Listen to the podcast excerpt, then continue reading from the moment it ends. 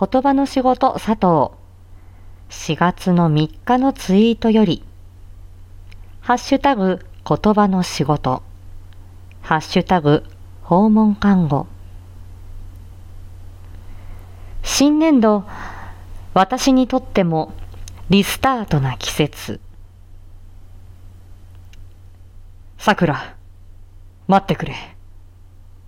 あと、一日だけ、待っていてくれないか。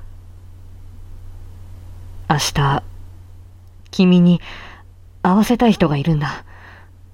散り際が美しいのは知ってる。だけど、少し耐えてくれ。